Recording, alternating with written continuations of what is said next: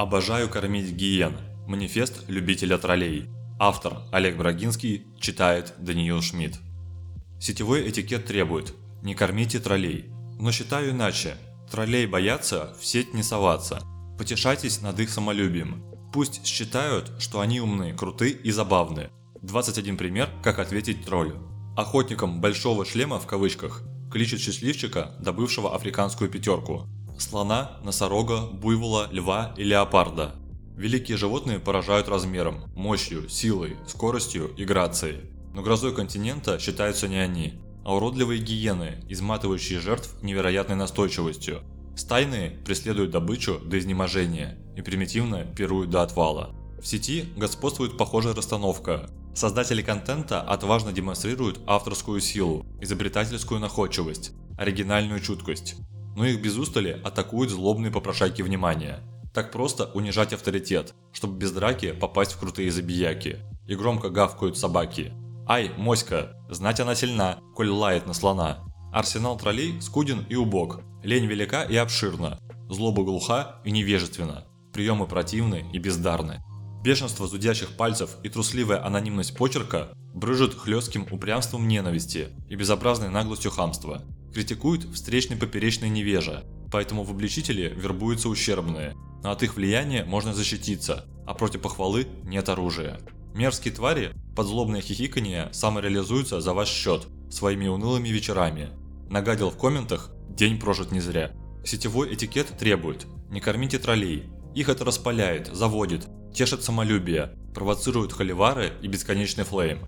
Каюсь грешен, обожаю общаться с микрогномами разума через ехидного внутреннего толмача. Первое. Язвительное, ботокс колите, понимаю. Фотошоп принимает за пластику. А отвечаю, милейший, я несомненно уродлив и страдаю безмерно. Второе. Морщин много.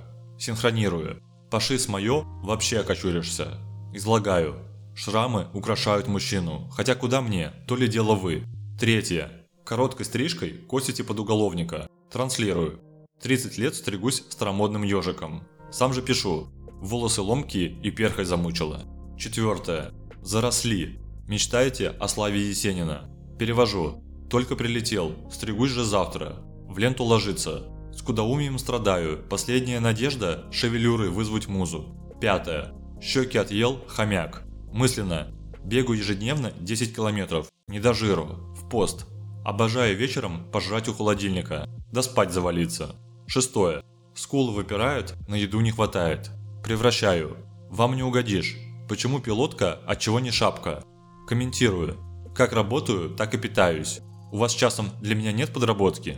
Седьмое. Заголовок кричащий, текст можно не читать. Думаю, слава богу, хоть это прочел. Парирую. Весь креатив ушел в заголовок, на текст ничего не осталось. Восьмое. Заглавие слабое, статья, видимо, еще хуже. Перевариваю. Вот Нострадамус, смысл сечет по первому предложению. Отвечаю. В следующий раз обращусь к вам за советом. Можно? Девятое. Картинка не цепляет. Понимаю. Эстет художественный. Реагирую. Стараюсь соблюдать авторские права, размещаю изображения с лицензией на использование. Вы часом не рисуете? Десятое. Картинка для привлечения внимания. Перевожу. Вас Ивановых не поймешь. Отвечаю. Заметили? Значит шансы есть. Следующую напишу лучше. Следите за публикациями. Одиннадцатое. Текст корявый. Синхронирую. А вы обратили внимание, что все слова колонки на букву «П»? Излагаю. Кажется, мне срочно нужен ментор. Не соизволите позаниматься с бездарностью? Двенадцатое. Имитируйте Пушкина. Транслирую. Вообще-то это Лермонтов. Пишу. Куда мне до великого? Вот ваши посты. Пример знатного слога. 13. Галстук дешевый. Воспринимаю. Слышал бы это Пьетро Балдини. Сообщаю. Подскажите, какие галстуки носить, чтобы выглядеть солидно, как вы? 14. Рубашка не модная. Такой в Милане не видел. Перевожу. Весь Милан исходил в поисках рубашки, а искать нужно было сорочку. Отвечаю. У меня вкус отсутствует. Как можно исправить?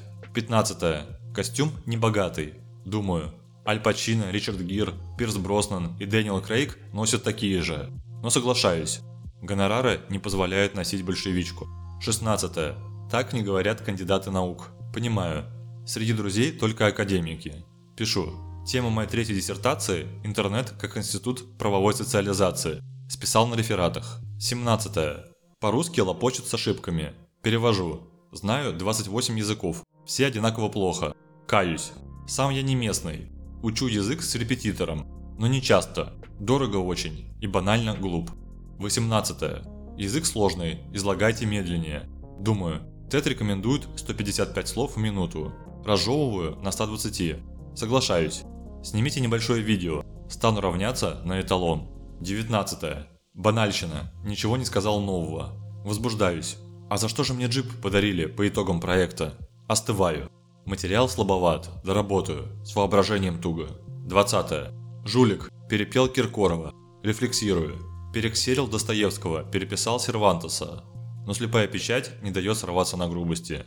Что делать, если своих мыслей нет? 21. Много тем, значит ни одной не знает. Раздражает. Всю жизнь учусь, читаю книги, хожу и провожу тренинги. Но спускаю на тормозах. Кто других учит, сам ничего не знает. Автор не должен думать о критике, как солдат о госпитале. Троллей боятся в сеть не соваться. Потешайтесь над их самолюбием. Пусть считают, что они умны, круты и забавны. На комментарий отвечайте десяткам, чтобы занять бездельников. Творите без оглядки и будьте в порядке. А микробы пусть полируют ржавое красноречие. Когда обида подкатывает к горлу, вспоминайте Сергея Шнурова. Критика – это описание того, что сделал бы критик на месте автора – если бы имел возможности, аудиторию, удачливость и гонорары автора. Но ничего этого у него нет, поэтому он и критик.